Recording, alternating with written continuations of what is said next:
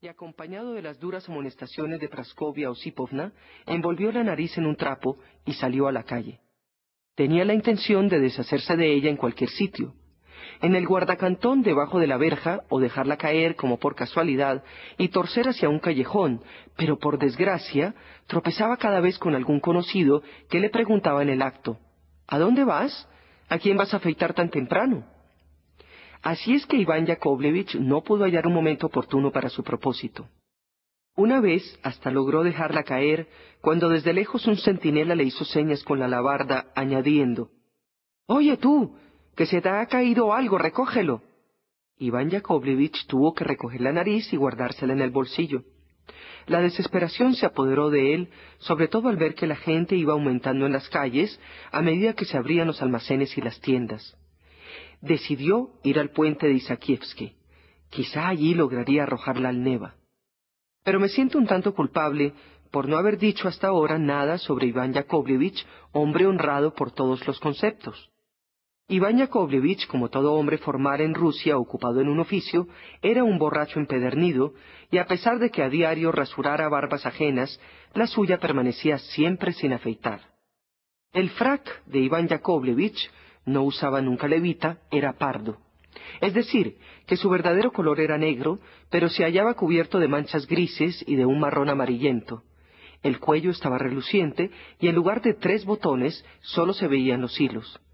Iván Yakovlevich era un gran cínico. El asesor colegiado Kovalev solía decirle mientras lo estaba afeitando. Iván Yakovlevich, tus manos siempre huelen muy mal. A lo cual contestaba éste con la siguiente pregunta. ¿Y de qué van a oler mal? Lo ignoro, amigo, solo sé que huelen muy mal, respondía el asesor colegiado. E Iván Yakovlevich, después de tomar rapé, en desquite le llenaba de jabón tanto las mejillas como debajo de la nariz, detrás de las orejas y debajo de la barbilla. En una palabra, donde le daba la gana. Este honrado ciudadano se hallaba ya en el puente de Isakievsky. Primero echó una mirada en torno suyo, luego se inclinó sobre la barandilla, como deseando averiguar si eran muchos los peces que nadaban debajo del puente, y con gran cautela arrojó el trapo con la nariz sintió como si de pronto le quitaran un enorme peso de encima y hasta llegó a sonreírse. En vez de ir a afeitar a sus clientes funcionarios, se dirigió hacia un establecimiento donde viera el siguiente letrero, comidas y té, con la intención de tomar un ponche. Pero de repente, en el extremo del puente, divisó a un policía de aspecto imponente, con anchas patillas, tricornio y espada. Iván se quedó petrificado. Mientras tanto, el policía le hacía señas gritándole, Oye tú, precioso, ven acá. Iván Yakovlevich, que no ignoraba el reglamento, ya desde lejos se quitó la gorra y acercándose con presteza dijo, Muy buenos días tenga su señoría. No, hermano, déjate de señoría y dime mejor lo que hacías allí en el puente. Señor, le juro que iba a afeitar y que solo miraba la corriente del río. Mientes. No es así como lograrás escabullirte. Anda, responde. Estoy dispuesto a afeitar a vuestra gracia dos veces a la semana, o mejor dicho, tres, sin ninguna remuneración. No, amigo, esas son tonterías. A mí me afeitan tres barberos y lo consideran como un gran honor. Pero haz el favor de decirme qué es lo que hacías allí. Iván Yakovlevich palideció. Pero aquí el suceso queda envuelto en la niebla e ignoramos por completo lo que pasó después. El mayor Kovalev llevaba en la cadena de su reloj toda una colección de dijes de cornerina, en los que aparecían alternando unas armas con las palabras miércoles, jueves, etc. Había ido a Petersburgo por verdadera necesidad, o para mejor decir, concretando en busca de un puesto adecuado a su rango, como por ejemplo, si la suerte le era propicia y favorecía, el de vicegobernador, o si esto no conseguía, al menos el de ejecutor de algún departamento renombrado. Tampoco tendría inconveniente en casarse, pero solo a condición de que la novia dispusiera de una dote o capital de doscientos mil rublos. Y ahora el lector podrá darse cuenta perfecta de la situación en que se encontraba el mayor cuando vio en lugar de su linda y bien proporcionada nariz solo un estúpido sitio liso y plano. Para colmo de su desgracia, en la calle no aparecía ni un cochero, y se vio, pues, obligado a ir a pie, envuelto en su capa y cubriéndose el rostro con un pañuelo como si le sangrara la nariz. Tal vez no será más que una ilusión mía. No puede ser que mi nariz haya desaparecido así. Por las buenas, pensó para sí, y entró en una confitería con el fin de mirarse en un espejo. Por fortuna, no había nadie en la confitería, a excepción de los mozos que estaban barriendo el suelo y colocando las sillas. Algunos, con los ojos aún soñolientos, sacaban pirokki calientes en bandejas. Tirados en las sillas y en las mesas, se veían los periódicos de la víspera manchados de café. Bueno, gracias a Dios que no hay nadie, exclamó para sí. Ahora podré mirarme bien. Se acercó tímidamente al espejo y echó un vistazo. Que el diablo lo entienda, qué porquería, dijo escupiendo. Si por lo menos tuviera algo en vez de nariz, pero si no hay nada. Lleno de irritación, se mordió los labios y salió de la confitería. Contrariamente a lo que acostumbraba hacer, decidió no mirar ni sonreír a nadie. Pero de repente se quedó como petrificado. A la puerta de una casa, ante sus mismos ojos, tuvo lugar un fenómeno inexplicable. Un coche se paró al pie de la escalinata, se abrieron las portezuelas y bajó, inclinándose ligeramente, un señor vestido de uniforme que subió con presteza las escaleras.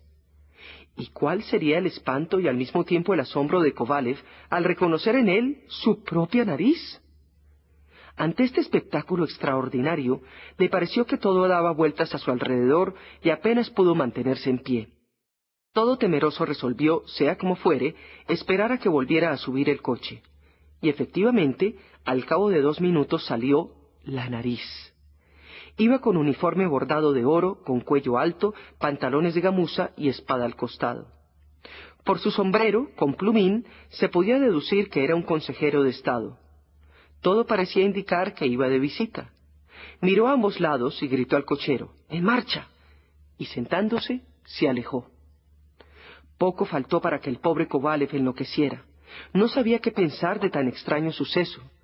En efecto, ¿Cómo era posible que su nariz, que ayer mismo estaba en su cara y no era capaz de viajar ni andar por sí sola, llevara ahora uniforme?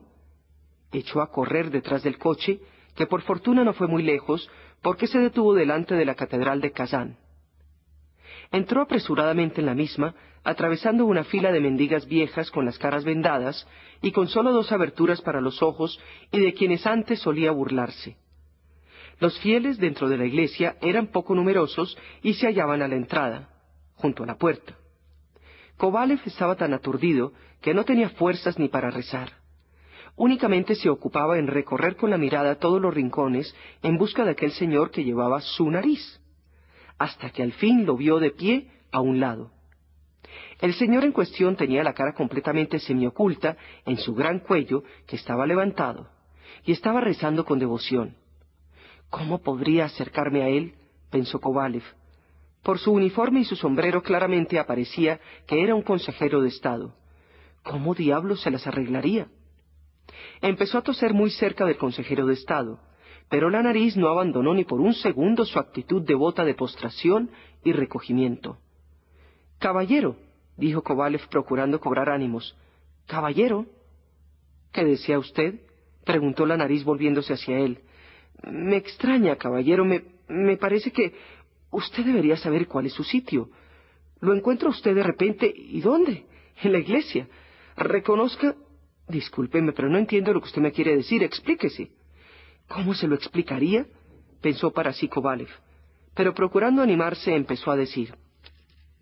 Claro, yo. A propósito, soy mayor. Usted convendrá conmigo en que es indecoroso que yo ande sin nariz.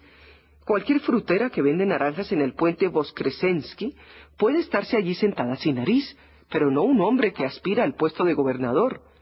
Indiscutiblemente conviene... No sé, caballero. Al decir esto, el mayor Kovalev levantó los hombros. Perdóneme, pero si se digna considerar desde el punto de vista del honor y del deber, usted mismo puede comprender. No comprendo absolutamente nada, replicó la nariz. Explíquese con más precisión. Caballero, dijo Kovalev con dignidad, no sé cómo interpretar sus palabras. Aquí el asunto está muy claro. ¿O quiere usted, pues en fin, usted es mi propia nariz? Usted está equivocado, mi buen señor. Yo no tengo nada que ver con usted. Además, entre nosotros dos no puede haber ninguna clase de relaciones estrechas. A juzgar por los botones de su uniforme, usted debe de pertenecer al Senado o al menos a justicia, y yo soy de instrucción pública. Y dicho esto,